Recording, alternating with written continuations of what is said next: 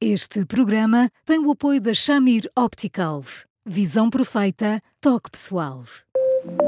A miopia infantil pode ser gerida. A Shamir lançou as lentes Shamir Optimi, que promovem uma visão completa para deixar as crianças mais felizes. As lentes Shamir, que gerem a progressão da miopia, são super resistentes, estéticas e muito confortáveis. Com as lentes Shamir Optimi, melhora o bem-estar da sua criança. Saiba mais em chamir.pt.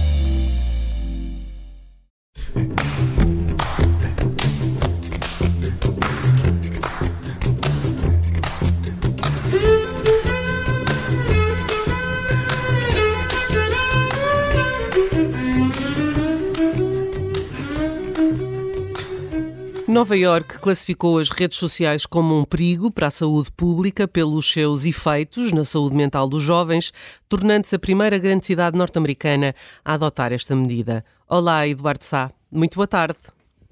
Olá, Judite. Olá, Bruno. Olá, Eduardo. Devíamos fazer o mesmo em Portugal? podíamos. Mas, Judite, podíamos. Eu não.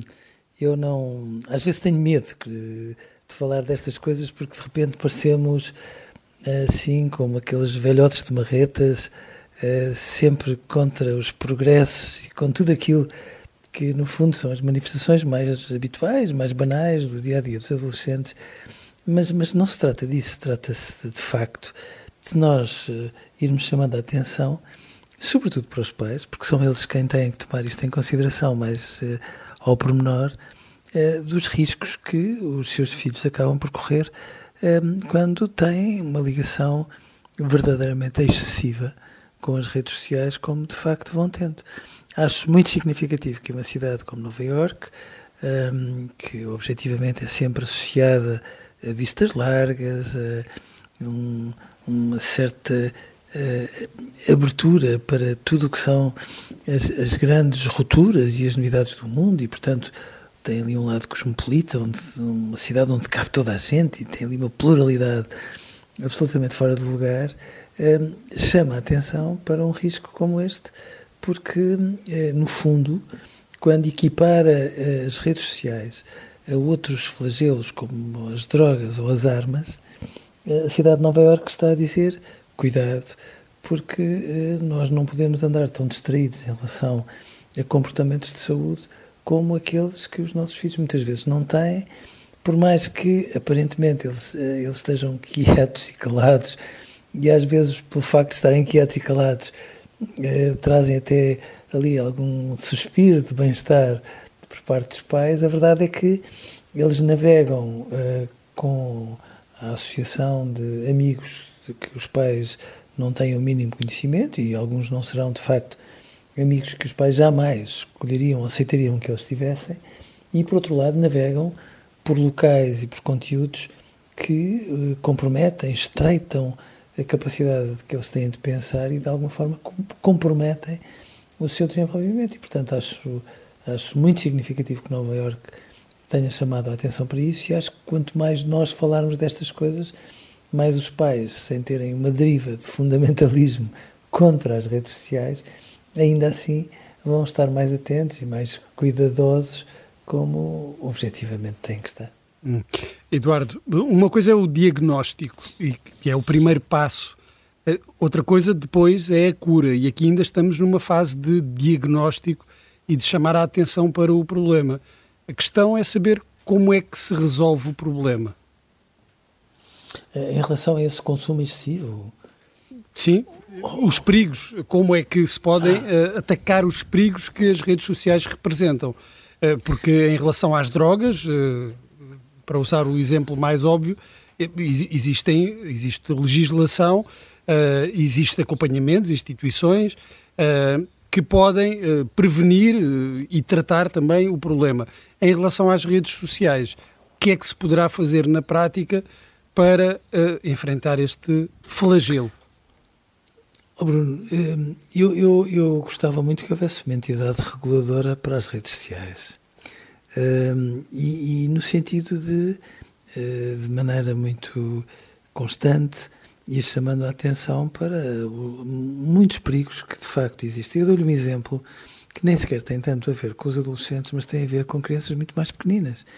É muito frequente que os pais eh, deixem os filhos eh, brincar com, com o seu telemóvel. Até aí não vale a pena imaginarmos que venha mal ao mundo. Eh, brincam 5, 10 minutos, 15 minutos, não é por aí. O que já não é a mesma coisa quando, por exemplo, os, os, as crianças mais pequeninas têm um contacto, que às vezes é um contacto diário e às vezes não de uma, mas de mais do que uma hora, com o YouTube. É, claro que elas ficam mais uh, quietas, claro que de algum modo não andam ali num rebuliço de um lado para o outro da sala, claro que às vezes até riem, riem, riem, mas no meio desses conteúdos vêm uh, muitos deles que, que não deviam estar ao acesso de crianças pequeninas e alguns são aproveitados por pessoas de má índole, evidentemente, para tornar acessível informação que, obviamente, jamais estas crianças deveriam ter. Portanto, eu percebo que os pais não possam estar em todo lado ao mesmo tempo e não têm de estar.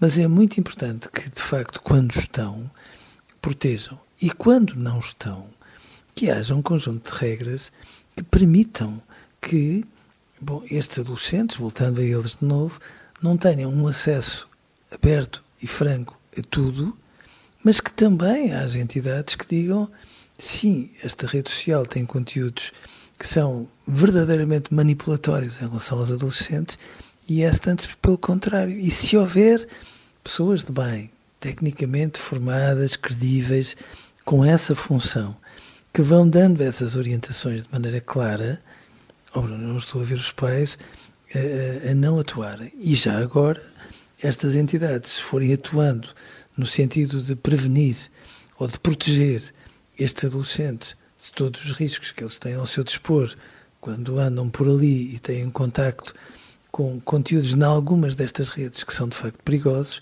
eu não vejo que venha daí mal ao mundo, porque objetivamente um bem comum salvaguarda-se com medidas de bom senso, claras, eficazes, de forma a proteger quem precisa de ser protegido.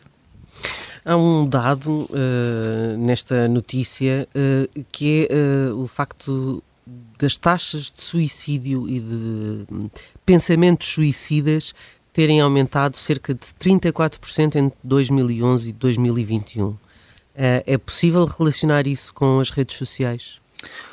Dito, eh, sim, também, porque há fenómenos que são fenómenos miméticos e que são, às vezes, verdadeiras ondas que chegam aos adolescentes. Eu lembro-me que, hum, não assim há tanto tempo, era, era, se tornou quase um ritual da adolescência, de início da adolescência, para muitas raparigas, sobretudo para muitas raparigas, fazerem um pequeno corte uh, num pulso, uh, como forma de pressão eh, para que uma determinada banda, neste caso sul-coreana, que, enfim, que lhes despertava imensa paixão, ter determinados comportamentos, como por exemplo, deixarem de fumar.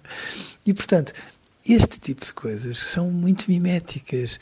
Há jogos que são colocados nas redes sociais ao dispor dos adolescentes, que são jogos de onde resultam, por vezes, algumas mortes. São perigosos. E este tipo de comportamentos, estes desabafos, eh, que depois são desabafos com um pormenor fora do lugar, relacionados com eh, estados depressivos ou afundamentos depressivos, portanto, situações mais carregadas, não são assim tão episódicas.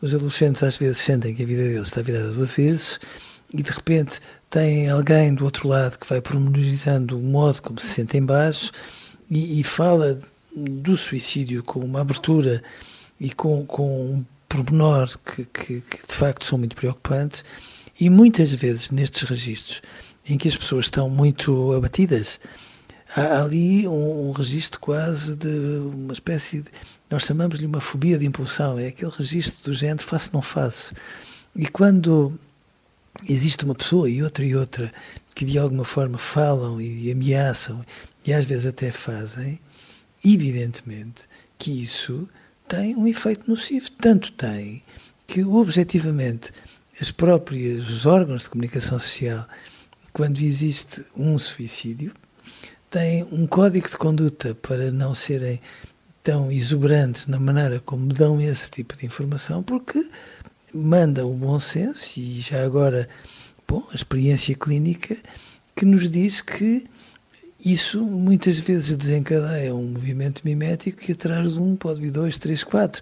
E, portanto, sim, tem que haver um conjunto de cuidados e, obviamente, tem que haver alguém que olhe para este tipo de conteúdos que estão ao acesso dos nossos filhos adolescentes nas redes sociais e que diga, cuidado, que estes conteúdos existem e dê instruções aos pais, porque se os pais de antes eram muito importantes, agora são-no ainda mais. Só que os pais estão muito sozinhos nesta luta, precisam de alguém que os vá orientando para que tenham as atitudes de firmeza que precisam de ter e que, quando têm, obviamente podem não ser percebidas desde logo pelos filhos, mas que, a curto prazo, muito rapidamente os levam a perceber que estão muito bem equipados de pais e esse é um privilégio que não se pode estar fora. Sem dúvida. Uh, Eduardo, hoje ficamos por aqui. Amanhã voltamos com mais um tema. Até lá, ouça-nos em podcast, também no site do Observador e continue a escrever-nos para eduardosá.observador.pt. Eduardo, um abraço uh, e até amanhã. Até amanhã, Eduardo. Um abraço, um abraço. e até amanhã.